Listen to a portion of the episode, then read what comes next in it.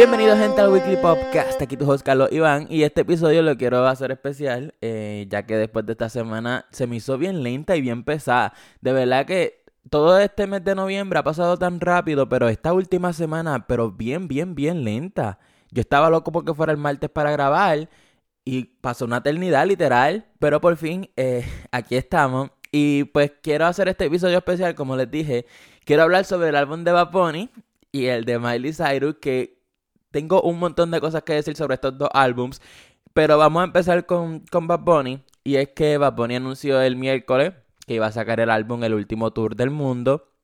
Eh, realmente yo estaba bien emocionado porque pues después de Yo lo que me la gana, se sabía que él iba a sacar un álbum a los nueve meses. Y da la casualidad que los nueve meses están exactos, pero él no tenía planeado eso. Bueno, eso dijo en una entrevista con, con Chente. Pues nada, la cosa es que ese viernes a medianoche salió la canción de el álbum de Bad Bunny. Y la primera vez que yo lo escuché, realmente tengo que decir que no me gustó. No sé qué yo tenía en la mente, de verdad que yo no sé, pero no me gustó el álbum. Porque tras que todas las canciones sonaban iguales, pues como que no sé, no sé si estaba en el mood para escucharlo. De verdad yo no sé qué pasó. la primera vez que lo escuché realmente no me gustó. Es de estos álbums que tienes que escucharlo más de una vez para que te encariñes y te enamores del álbum. Porque la primera vez que uno lo escucha, sea o no sea fan, pues como que es difícil de querer. Es un álbum difícil de querer, pero ya después cuando uno lo escucha más de una vez, pues uno le va cogiendo el cariño y le van gustando las canciones y ahí van a escoger cuál es su favorita, esto y lo otro. Eh, básicamente, Bad Bunny en este álbum lo que quiso demostrar es que literalmente le hace lo que le da la gana. Eh, después de un álbum de reggaetón, cambió a uno alternativo. Hay muchos productores del género alternativo, pop rock. Como que el, las influencias del pop y del rock están bien brutales, más del rock que del pop. Pero me gusta este Bad Bunny realmente porque hay canciones, por ejemplo, como Trellas y Maldita Pobreza que son canciones de rock, suenan a canciones que uno se va a escuchar a la playa hasta el super chilling tomándose un trago. Como que realmente eso fue lo que me gustó de esas canciones y la primera vez pues, que la escuché no me gustaron. Pero después le fui cogiendo el gusto y realmente esas canciones son mis favoritas y yo pienso que Bad Bunny con todo esto, que by the way, quiero decirles que Bad Bunny con este álbum va a ser la primera persona en lanzar un álbum en español, en llegar al número uno en Billboard 200. O sea, ni Shakira, ni Shakira, ni Ricky Martin, ni Jennifer López. Probablemente Shakira y Jennifer López hayan llegado, pero con un álbum en inglés. En un álbum español, Bad Bunny va a ser la primera persona en llegar a ese número uno en Billboard 200. Y eso, de verdad que hay que estar orgullosos de eso, independientemente nos guste o no nos guste Bad Bunny pues ese, ese honor de que él sea latino es, bien grande. Entonces, él podía llegar primero desde hace tiempo. Porque cuando él sacó por siempre, él lo sacó creo que fue un sábado. Y ahí perdió pues dos días. Y ahí lo que pasa es que para tú que tengas un buen debut, tienes que sacar el álbum viernes a medianoche. Porque ahí es donde empieza el conteo para la próxima semana. Y eso lo mencionó en, el, en la entrevista con Chente que pues que el manejador de él lo regañaba porque él sacaba álbumes el día que no eran viernes. So, él pudo haber llegado al número uno desde por siempre y desde yo hago lo que me dé la gana. Pero lo sacó en días que no era el viernes. Ahora, realmente con este álbum, él por fin eh, lo sacó el viernes. O se va a coronar como, como la primera persona en llegar a, al Billboard 200 en el número uno. So, en verdad que por fin podemos ver a un Bad Bunny que está evolucionando en un sentido de que es un artista que no muchos artistas latinos hombres se reinventan tanto. Y Bad Bunny ahora mismo en esta generación, en estos tiempos, es el artista masculino que más se reinventa porque con estos cinco álbums que ha sacado, por siempre, yo hago lo que me dé la gana, las que no iban a salir, el último tour del mundo y Oasis, pues todos suenan diferentes. No es como estos artistas, ya sean hombres, mujeres, eh, latinos, estadounidenses, que todos los álbumes suenan iguales. Y Bad Bunny no. Y ahí hay que dársela porque está atrayendo a muchas personas en el sentido de que juegas soccer, juegas baloncesto, juegas pelota, juegas tenis, ¿me entienden? Como que están atrayendo muchas personas de diferentes géneros. Y yo pienso que el rock eh, en, la en la larga carrera de Bad Bunny va a seguir teniendo ese, ese rockerito porque yo pienso que a realidad le gusta un montón. un montón el rock. siempre vamos a escuchar el rock. Puede ser que el reggaetón no tanto, ya que pues puede haber álbumes que no tengan nada de reggaetón, pero sí te va a tener rock. So, es algo que hay que dársela a Bad Bunny. Y yo les vengo a hablar de aquí de realmente los charts. Y es que Bad Bunny pues está número uno mundialmente en Spotify. Eh, en iTunes está segundo porque Miley está, está primera. Pero como que, wow, este álbum, a pesar de que no le salió tanta promoción y yo hago lo que me dé la gana, tuvo mucha más promoción. Yo me atrevo a decir que está vendiendo más que yo lo que me dé la gana. Ah, porque esta otra. Eh, ahora mismo los artistas están debutando en los charts eh, con números bien bajitos de venta. Y es completamente normal porque Billboard eliminó las ventas del merch. Porque antes cualquier persona que comprara una camisa de un artista, un hoodie o whatever, pues te contaba como una venta del álbum. Ahora mismo no, Billboard eliminó eso. por eso es que ahora los números están bien bajitos. Eh, antes pues vendían casi un millón en la semana en Estados Unidos. Si acaso más o un poquito menos. Ahora no te llegan ni a 600 mil. Una cosa así, o 500 mil. Números bien bajitos comparados con el principio del año. Como que eso es algo completamente normal. Y veo mucha gente quejándose por los precios de, la ropa de Bad Bunny. Y es que miren, Bad Bunny no pone esos precios. Sabrá Dios si el contrato de Bad Bunny estipula que todas las ventas de esa ropa va para la disquera o para el manejo. So, él no pone esos precios como que no se quejen con él, él no tiene la culpa de él no tiene la culpa de eso, pero algo que sí yo pienso que debe hacer Bad Bunny es sacar el disco físico, ya que inclusive en, en UK las ventas de los vinyls y de los discos físicos crecieron un montón.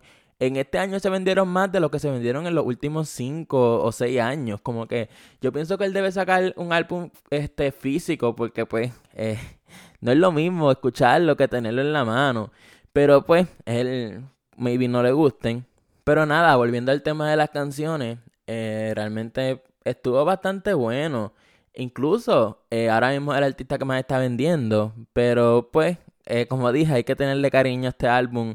Hay que volverlo a escuchar. Es, una, es un álbum bastante diferente. Si él hubiera sacado este álbum como el primero, no le hubiera funcionado. Igual como si él hubiera sacado por siempre como segundo álbum tampoco lo hubiera funcionado. En verdad que él tiene mucha, mucha creatividad y mucha mente para esto, en escoger sus canciones, sus álbums, los títulos. Realmente hay que darse la Bad realmente. Y en otros discos, eh, Miley Cyrus sacó su álbum Plastic Hearts. Y wow, yo lo escuché desde antes que saliera porque pues a mí me llegó antes.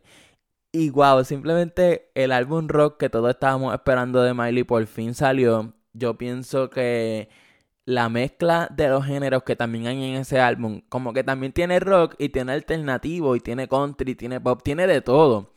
Y no me gustó eso, como que si me vas a dar un álbum de rock, no me pongas canciones medias country. Pero pues el country siempre va a estar en Miley. Pero como que no sé, eso fue lo más que no, no me gustó. Pero overall el álbum yo pienso que es de los mejores del año. Está número uno en iTunes mundialmente, llegó al número uno en iTunes de Estados Unidos. Ella estaba bloqueando a Bad Bunny, ya Bad Bunny le pasó, pero estuvo como tres días bloqueando a, a Bad Bunny. Eso es mucho que decir, porque esa otra, eh, Bad Bunny tiene los streams, Spotify, Apple Music, Pandora, etc. Pero muchos de estos artistas no tienen las ventas puras que tiene Miley. En el sentido de que las ventas puras es que compran el álbum físico, van a iTunes y compran esa canción o ese álbum específico.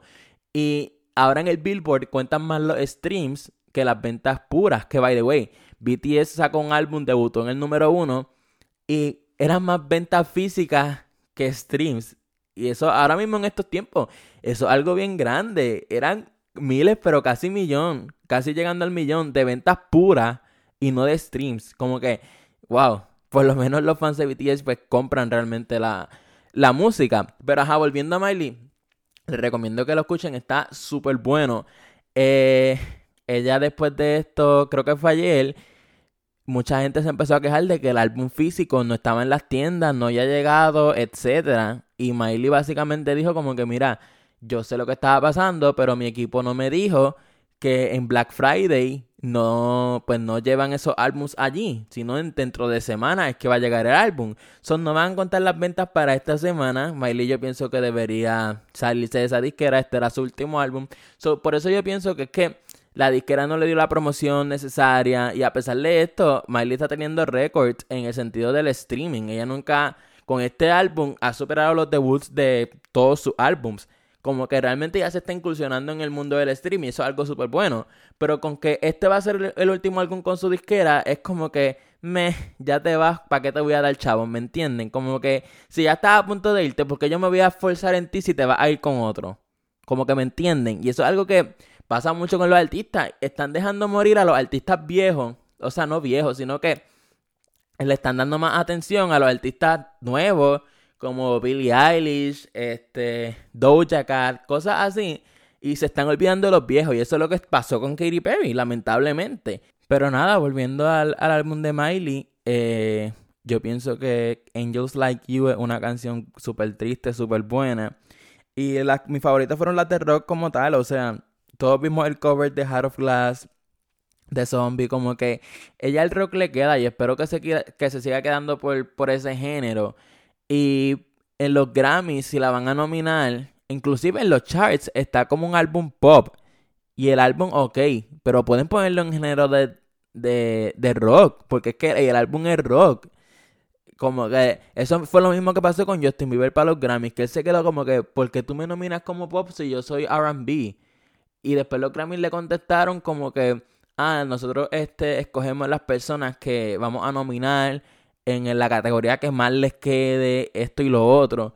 Y en verdad que ya con eso los Grammys se les ve bien, la costura bien grande, como que, ok, el artista Justin Bieber es pop, pero ese álbum es RB, eso es un problema que tienen muchos premios y los charts, que por un artista ser pop es como, por ejemplo, eh, va a poner saca un álbum de salsa y te lo van a seguir poniendo en pop, no te lo van a poner en salsa, ¿me entienden? Y no debería ser así. Pero, pues, allá ellos. Anyway, la cosa es que el álbum de, de Miley, en verdad que, wow, uno lo escucha. Inclusive, voy a estar haciendo eh, la lista de los álbums del año en mi Instagram, Carlos y Torres R. Eh, porque de verdad que este año, a pesar de todo, hubo muchos álbumes súper buenos. Hubo canciones súper buenas. También hubo eh, canciones y álbumes malos. Pero de, verdad que con todo esto que ha pasado en el 2020 y que estos artistas, que by the way, también yo me he dado cuenta de que los artistas ahora mismo están queriendo más a los fans, en el sentido de que están regalando chavos, están regalando PlayStation, eh, están interactuando más con los fans. Y es como que están encejados en, en la cuarentena por la pandemia y no hay conciertos. So, ellos tienen que dejar a esos fans con ellos porque realmente no están generando dinero de los conciertos. Y pues es una manera bastante efectiva y puede ser también porque se dan cuenta, como que mira, yo no estoy solo en esto, tengo tiempo para hacer un montón de cosas, o déjame hablar con esto, déjame llegar al chavo. So, en verdad que es algo bueno en esta pandemia, que pues ahora mismo los famosos están interactuando más con, con los fans. Y pues nada, este, el álbum de Miley yo le doy un 9 de 10 al de Bad. Al principio el de Bad yo le di un 6 de 10, pero luego de, lo considerarlo, eh, yo le doy como un, le doy un 8 de 10, si acaso 8.5. Eh, pues porque todavía no me he encariñado bien con él. Y esa otra, veo mucha gente en Twitter criticando el álbum de Bad Bunny o inclusive diciendo que no les gusta el álbum de Bad Bunny y te caen encima como que aquí la gente no puede respetar las opiniones de los demás. Si a uno no le gusta el álbum, es que ustedes deben entender que cuando uno es fan de una persona, uno tiene que aceptar que hay álbums malos y hay álbums buenos. Eh, yo soy fan de Ariana Grande. Este álbum que sacó Positions a mí no me gustó y yo lo digo, no me gustó. Y mucha gente no le gustó y dicen no le gustó, pero eso no significa que yo no la quiera. Y eso no, eso no es excusa para que me critiquen a mí. Ah, este, tú eres un hater, esto y lo otro. No. Como fan, eh, una cosa es ser fan y otra cosa es ser un ciego. Como que si a una persona no le gusta el álbum del artista, pues ya no le gustó, pero sigue siendo fan. Y eso es lo que mucha gente no entiende. De verdad que... Y tampoco te tiene que gustar por obligación, esa otra. De verdad que es que... Aquí la gente, yo no sé, a mí me, sacan estos temas porque es que no tienen cabeza. De verdad que no tienen cabeza. Yo no, yo no sé en qué piensan, yo no sé qué escuchan. Eh, no sé de dónde sacan tanta ira. Pero pues, eh, aquí en verdad no, no sé. Esto es algo bien, bien malo. Esto de los artistas, de los fans, de la industria de la música, esto no es fácil. De verdad que ustedes se creen que todo esto es fácil. En el sentido de hasta yo para investigar, hasta los fans peleando con otras personas, la injusticia, la corrupción. Todo esto es bien, bien heavy. La industria de la música, en verdad que uno lo ve desde lejos porque pues disfruta la música, esto y lo otro, pero detrás de todo eso hay mucho más. Y pues hay más cosas feas que buenas. Eh, pero pues eh, quise desahogarme aquí un poquito y pues nada, gente. Eh, voy a estar subiendo entrevistas todos los lunes. Ya subí mi entrevista con John Alistair. Está detrás de este episodio. Y pues nada, gente, eh, si me está escuchando por Apple Podcast, déjame esas 5 estrellas, son bien importantes para mí. Si me está escuchando en Spotify, suscríbete que te va a avisar súper rápido cuando yo suba un nuevo episodio. Y pues nada, nos vemos la próxima semana.